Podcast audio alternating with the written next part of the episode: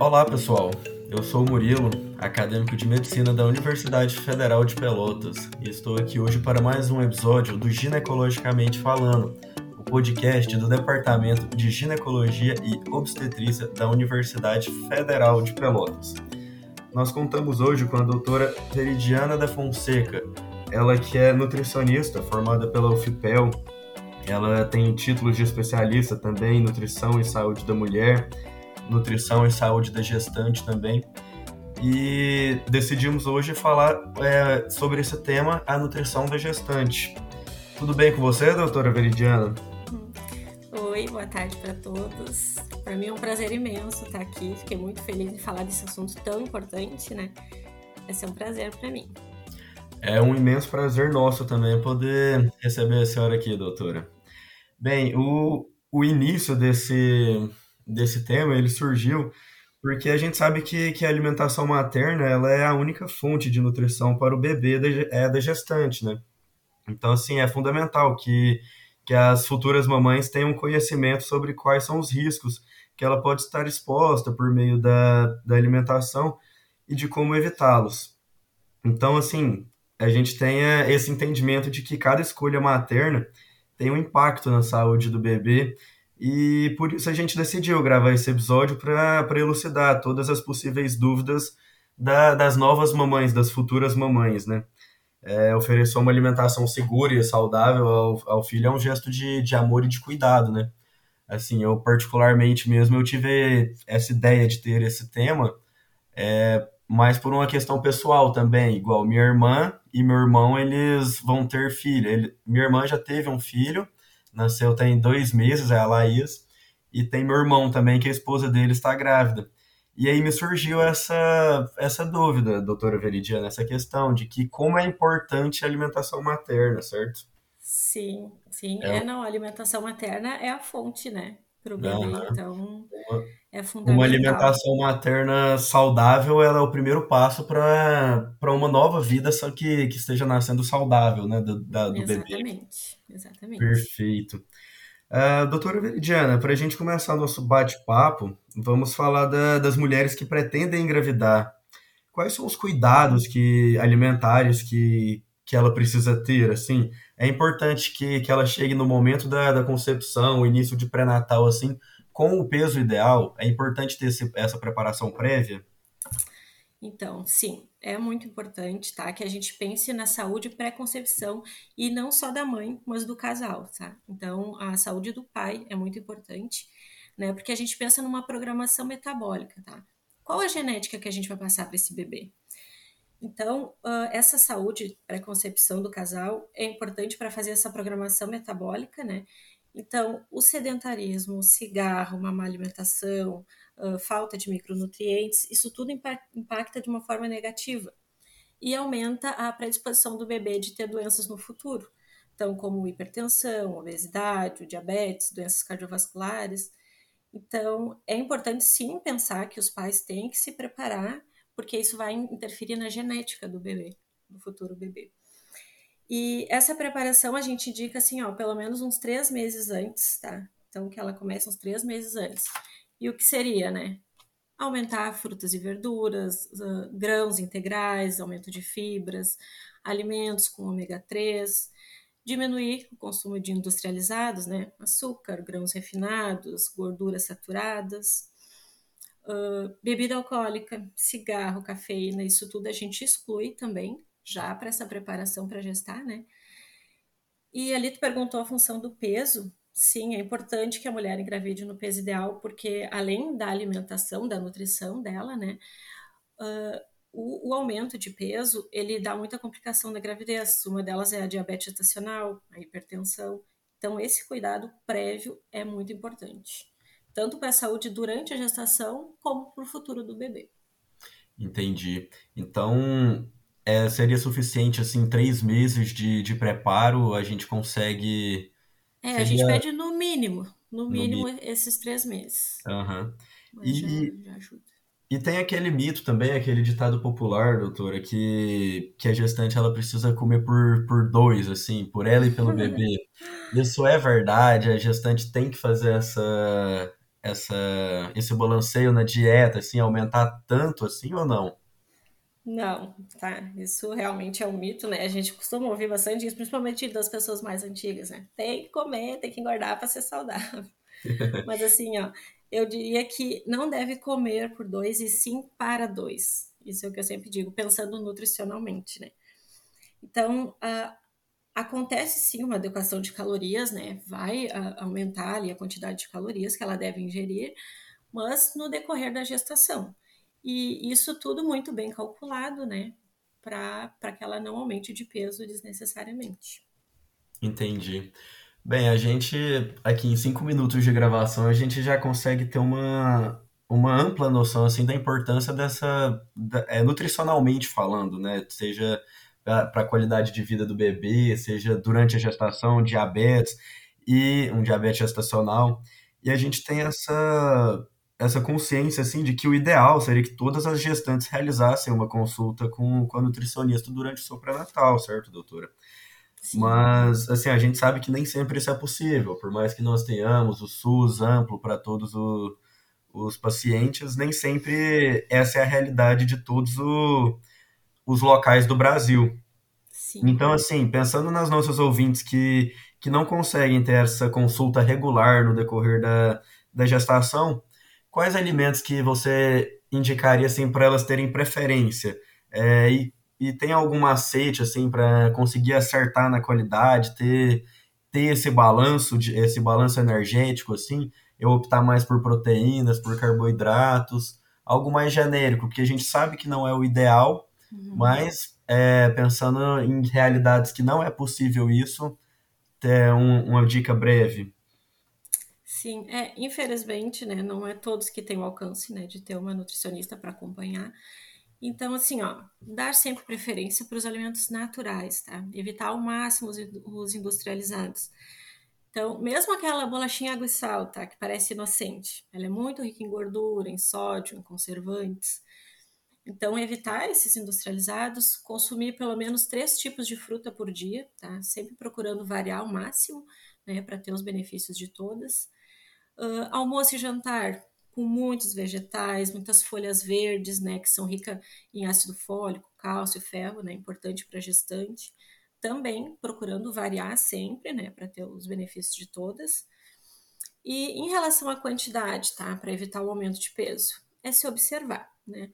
Não comer ao ponto de tu te sentir enfarada, ficar estufada, e também não comer de menos que tu vai ficar com fome né? Evitar ficar beliscando muito, assim, que tu vê que é por ansiedade. E, mas assim, ó, só o fato de tu evitar industrializado, o excesso de açúcar, já vai contribuir muito para esse controle do, do, aumento de peso. Entendi. A senhora falou muito sobre, sobre a questão do natural, sobre a questão das frutas. Uhum. É, falando em proteína, a, a carne, qual seria a importância dela? Se, seja a carne vermelha, a carne de frango, o peixe é recomendado, tem que ter uma ingesta. Qual que é a ingesta de, de proteínas para essa gestante? Sim. É, não, é proteína muito importante também, tá? Uh, a recomendação de proteína é 1,1 gramas por quilo, tá? Então, faz o cálculo. E, mas eu costumo uh, recomendar, assim, às vezes um pouco mais, de 20% a 30% das calorias do dia, tá? Uhum. Mas assim, ó, se a gestante conseguir ter uma fonte de proteína, né, uma carne, ovo, nas principais refeições, né, no café da manhã, no almoço, no jantar, às vezes muito nos lanches também, se conseguir ter uma fonte de proteína, ela já consegue atingir essa recomendação do dia. Então é bem fácil, mas ter, procurar ter sempre em todas as refeições. Aham, entendi. E não só ali dos carboidratos, né, também é muito importante. Então, em torno de 50% das calorias do dia ser de carboidrato, que é uma fonte de energia boa, né, que a gestante uhum. precisa. Entendi. Só para deixar claro assim para os nossos ouvintes, quando a gente fala em 1,1 quilo, é, grama de proteína por quilo, é, por exemplo, se a. Corrija se eu estiver errado, doutora, mas se a, se a gestante pesa 50 quilos, vamos, vamos jogar isso, a gente teria que multiplicar esse 1,1 por 50. Seria isso, isso, então? Isso aí. Aí vai dar o total de proteínas do dia. Perfeito.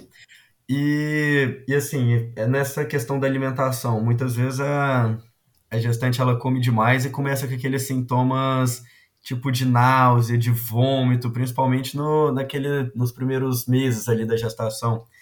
Tem, tem algum, alimentação, algum alimento que eu consigo dar uma minimizada nisso, doutora? Sim, né? É bem comum ali no início da gestação esses enjoos. Então, o que, que, que, eu indico? Fracionar as refeições, tá? Pelo menos a cada duas horas, porque longos períodos de jejum, eles pioram muito a náusea. Então, comer a cada duas horas, pouquinho, mas não ficar muito tempo em jejum.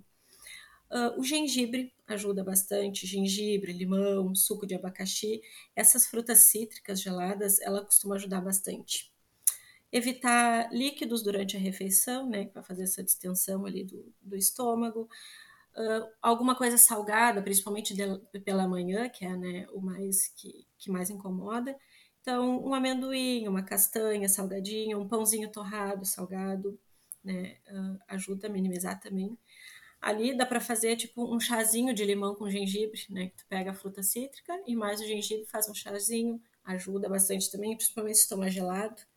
Então, essas estratégias assim já costumam ajudar. Mas claro, se for um enjoo acentuado, né, que a gestante não consegue se alimentar, que ela está perdendo peso, então, né, tem que procurar um médico, um ginecologista para tratar de outra maneira. Mas Sim. geralmente essas estratégias ajudam bastante. Entendi. E e assim, um exemplo, se a gestante ela tá com um leve, um leve enjoo, ela é recomendado que ela se alimente, faça essa pequena refeição que a senhora indicou, ou que ela espere que ela tome uma medicação, espere essa, esse enjoo passar, ou ela comer estando com náusea pode intensificar isso e fazer ela ter o vômito. Uhum. O chá dá para tentar, Tá? Claro, né? Vai ver a possibilidade ali da hora, mas dá para tentar o chá. E essa coisa do salgado é mais para prevenção. Isso vai ajudar a diminuir, a, não ter. Uhum. Então, mas o chazinho uh, vai amenizar. O chá com gengibre, limão ou a, a, fruta.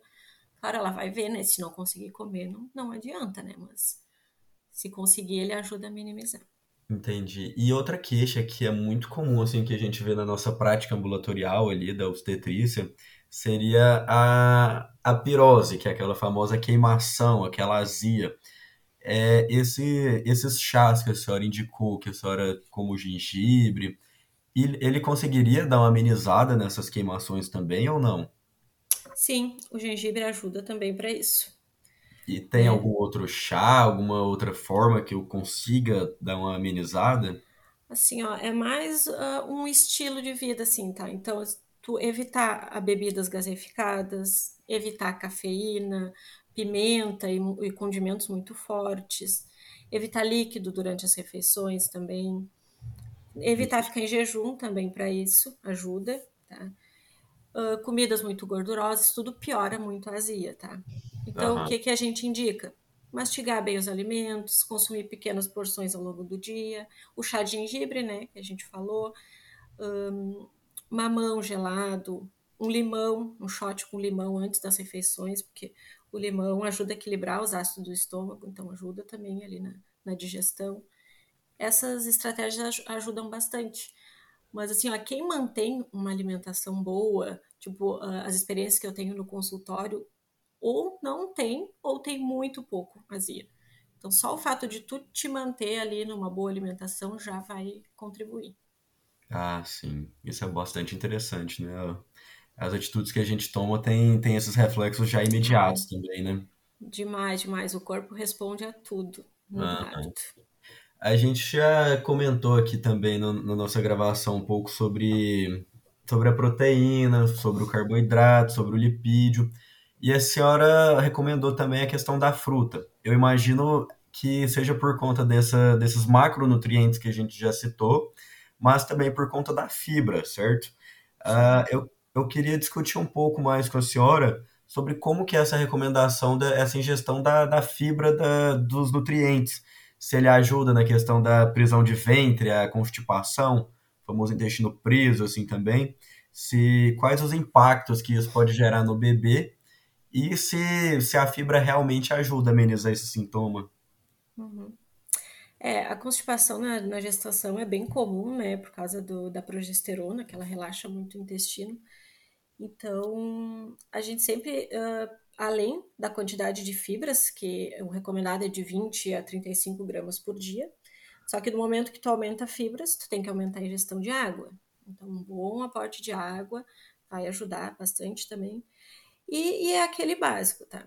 Aumentar frutas e verduras, não consumir muita gordura, muito industrializado, farinha branca, laticínios também uh, ajudam, pioram muito a constipação. Então, é mais manter esse estilo de vida saudável e, e, e evitar esses alimentos que pioram. Assim, mamão, laranja, ameixa seca, kiwi ajudam bastante também. Tipo, a ameixa, tu pode fazer um chazinho, bota três ameixas ali, deixa ferver e depois toma aquela água. É muito boa também. Hum. Um, uso de probióticos, né? Eu costumo receitar e dá muito certo, mas aí, claro, né? É uma coisa bem individualizada, tu tem que ver o paciente, tratar e tudo, mas ajuda bastante também. Mas Entendi. esse básico já funciona. E, doutora, assim, a senhora falou bastante sobre a questão do, do estilo de vida, né? Principalmente nessa última, nessa última resposta que a senhora nos deu. Uh, os impactos do estilo de vida na, na, na vida da gestante e do bebê. Igual um exemplo, uh, o álcool e o tabagismo eu preciso ter uma mudança radical desse estilo de vida e, e não e é zero tolerância com essas duas substâncias ou tem quantidades que são que são aceitas assim. Não é zero tolerância mesmo e se de preferência naqueles três meses antes que a gente conversou tá? A, a saúde materna e fetal eles dependem muito do estilo de vida da mãe né? Por isso uhum. a importância da alimentação na gestação então, se a gestante apresenta menores reservas nutricionais, aumenta muito o risco do feto né, uh, ter um, um, déficit no desenvolvimento cognitivo, malformações congênitas. Isso tudo se dá ao estilo de vida da mãe, né? Então, álcool e tabagismo é 100% evitado, tá? Isso também aumenta o risco de malformações, de parto prematuro, baixo peso. Um, e eles, tanto eles quanto a alimentação da mãe, aumentam chances de pré-eclâmpsia, de diabetes gestacional. Então, a gestação é um momento da saúde da mulher que ela precisa de total atenção. Então, para proporcionar uma gravidez tranquila para ambos, né? Entendi. Eu tava. É, recentemente eu tive uma aula também sobre a disciplina de psiquiatria que, que o professor abordou isso, que, que tem estudos que demonstram que que a, quando a mãe consome é, quantidades muito elevadas de dessa substância, seja o álcool, o tabagismo ou outras drogas, uh, no futuro o, a predisposição, a chance de da, da criança, do paciente vir a desenvolver um transtorno é, psiquiátrico, elas são muito maiores, seja uma esquizofrenia, por exemplo. Então é importante é, durante a gestação, mas para prevenir problemas psiquiátricos futuros também, né? Já que tem esses Sim. estudos que demonstram isso. É, é aquilo que a gente falou da programação metabólica, né? Tu tá passando aquele gene, aquela, daquela doença pro bebê. Então, vai impactar no futuro da criança, com certeza. Uhum. Isso tem que ser 100% evitado. E, doutora Veridiana, nós começamos o nosso podcast falando sobre a importância da, da preparação da futura mamãe, tanto no, no ato pré-concepcional quanto no, no período do pré-natal. Assim, um dos motivos fundamentais para isso é reduzir a possibilidade de anemia durante a gestação, né? Então, eu queria que a senhora falasse um pouco mais para nós como que, que isso é feito. Se é necessário alguma suplementação de ferro ou se é apenas uma, uma alimentação balanceada assim, da gestante é o suficiente para manter esses estoques de ferro elevado e a gestante não vir a desenvolver uma anemia. Uhum. É, a anemia é uma preocupação grande né, para a gestante. Uh, a demanda de ferro na gestação é muito grande, tá? Então, dificilmente tu vai conseguir atingir apenas com alimentação. Né? Talvez ali no início consiga, mas no segundo trimestre acaba tendo que suplementar, porque as demandas de ferro caem muito no segundo trimestre. Então, é importante essa suplementação, né, para evitar a anemia e também alterações na tireoide, que pode ser causada pela falta de ferro. Então, então essa deficiência de ferro ali na gestação, ela está associada a doenças mentais, alterações das funções neurocognitivas do bebê. Então, assim, ó, se a gestante começa a sentir cansaço, sonolência, mal-estar, dificuldades respiratórias, que são os sintomas clássicos, assim, da, da anemia, aí já tem que averiguar porque precisa suplementar.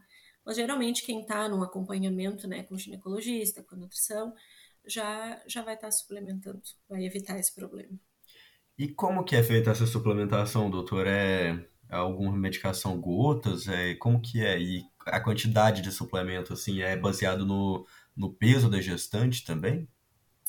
Sim, uh, é, é, comprimidos, né? Aí vai variar de pessoa para pessoa, da, da, quantidade de ferro que ela tem, tem que avaliar a ferritina e tudo mais.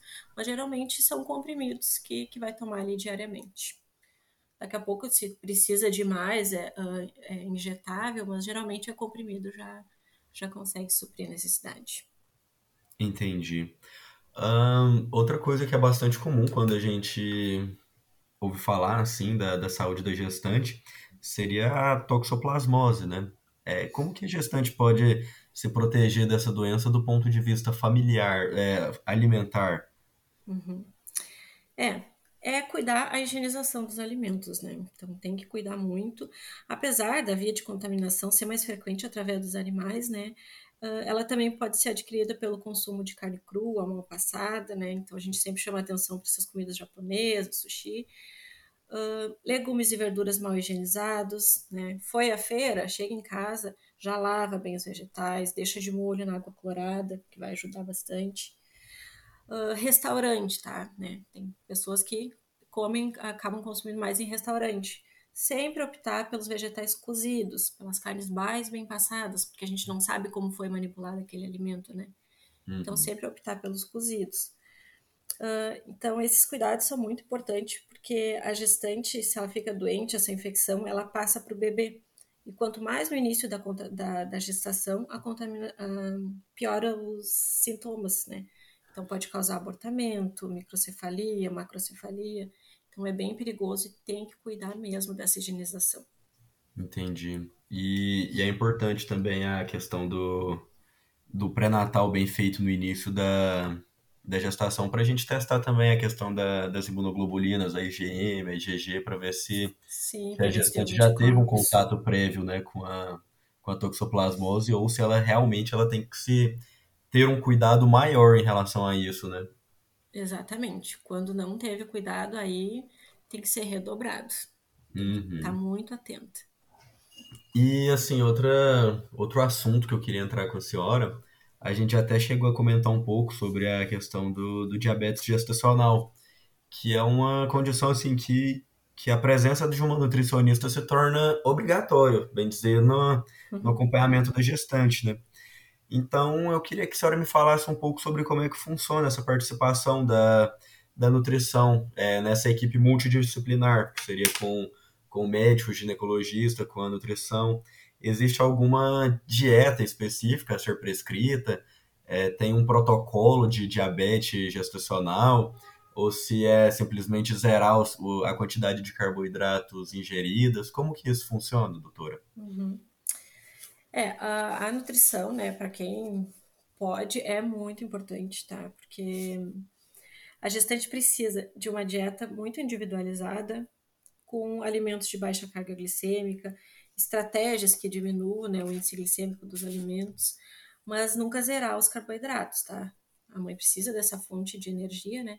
Mas sim uh, aprender a fazer as escolhas corretas, tudo muito bem calculado. Um, e, e também o aporte de vitaminas, a, a, o aporte de proteínas é muito importante.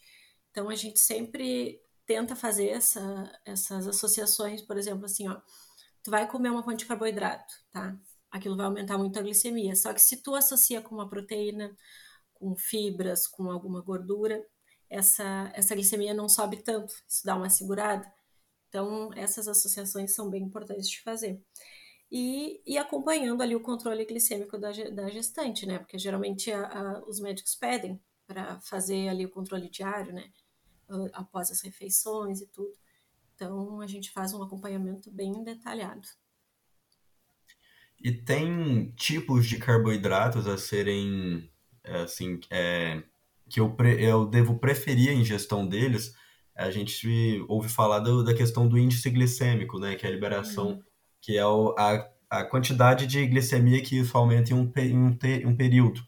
Tem alimentos com esses índices diferentes? Eu poderia, eu devo optar por carboidratos que tenha maior ou menor índice glicêmico? Que tenha o menor índice glicêmico, né? Que são que as farinhas brancas, então o pão, uh, os, os integrais, eles têm a fibra junto, que vai ajudar a diminuir o índice glicêmico dos, dos alimentos, né? Então, uhum. quanto menor o índice glicêmico, melhor. Entendi. Então, se o alimento tem mais fibra, ele vai ser menor o índice glicêmico, vai ser melhor. Mas principalmente é, é, a farinha branca, o pão, que é o pior, assim. Aham. E a prescrição da insulina para o caso da diabetes gestacional, ela interfere na dieta ser prescrita?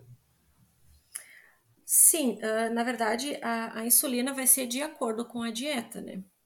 Uh, a gente monta a dieta ali, né? Com baixo índice glicêmico, né? Com a quantidade de carboidrato certa. E a insulina, a dose da insulina vai ser de acordo com, com a dieta que foi prescrita, né? Fazer a contagem dos carboidratos e ver a dose necessária para aquela refeição. Entendi. E quando a senhora está montando essa dieta para gestante que ela tem a diabetes gestacional, quais são os parâmetros que a senhora leva em conta? Um exemplo, a senhora pede um, uma glicemia sérica, um exame de sangue para analisar isso, para ver o, quão, o quanto de carboidrato precisa ser diminuído, ou é um parâmetro mais de acordo com o peso e a altura da paciente? O que, que seria preponderante, ou seria uma soma da, desses dois fatores que eu, que eu levantei aqui? Então, uh, o índice glicêmico dos alimentos é muito importante, né? É ele que mostra a velocidade com que o açúcar dos alimentos chega na corrente sanguínea e altera os níveis de glicemia, né? Então, é muito importante, principalmente na, na diabetes gestacional. Então, toda a dieta é baseada nisso, para não aumentar a glicemia da gestante. Mas, claro, né, a gente calcula ali as calorias de acordo com o peso, a altura. Então, a, a gestante precisa ter um bom controle de, de calorias, né, para suprir as necessidades dela e do bebê e também não engordar. Então, tudo tem que ser bem calculado. Então, aumentar fibras, as gorduras, proteínas, para sempre tentar segurar é, é, esse aumento da glicemia. Entendi. E quando, nesse caso assim mais direcionado, eu, o acompanhamento com a nutricionista seria em qual frequência? Seria mensal? Seria trimestral? Como que funciona uh, a quantidade de consultas que uma gestante com diabetes gestacional precisa realizar durante o seu pré-natal? Sim, uh, as minhas consultas são mensais, tá? Porque é um momento que eu preciso estar muito atenta à, à, à resposta da, da, da dieta, tá? Então, eu fico sempre, eu faço mensal, né, para sempre ficar avaliando ali como ela está respondendo à dieta. Mas, além das consultas mensais, eu fico muito presente no WhatsApp. Então, qualquer alteração que elas tenham ali no controle, né, no controle diário ali da glicemia, a gente altera a dieta e já muda para tentar que não aconteça de novo. Então, tem que ser bem presente nesse momento. Entendi, doutora Veridiana. Muito importante esse, esse acompanhamento individualizado, né? principalmente nessa, nessa questão das gestações de alto risco. Mas, enfim, essa, essa primeira parte do nosso episódio eu quis abordar mais um pouco dessa questão teórica, né, doutora? Essa questão da, da diabetes mellitus, da diabetes gestacional, a questão de, de como evitar a anemia também. E a questão da, da preparação da gestante, a mulher que pretende engravidar e tudo. Uh, e eu decidi dividir o nosso episódio mais ou menos nessa, nessa diagramação, sendo inicialmente essa parte teórica e já deixar o convite para os nossos ouvintes para a semana que vem nos acompanhar novamente neste mesmo canal, neste mesmo horário, sobre um pouco mais sobre a, a parte prática da gestação a gente vai falar sobre diversos alimentos, o que realmente pode ou não comer. Vai ser muito legal. E eu conto com, a presença de todos os nossos ouvintes na semana que vem. Fica o convite e muito obrigado pela atenção de vocês e muito obrigado pela, pela atenção da senhora também, doutora Veridiana.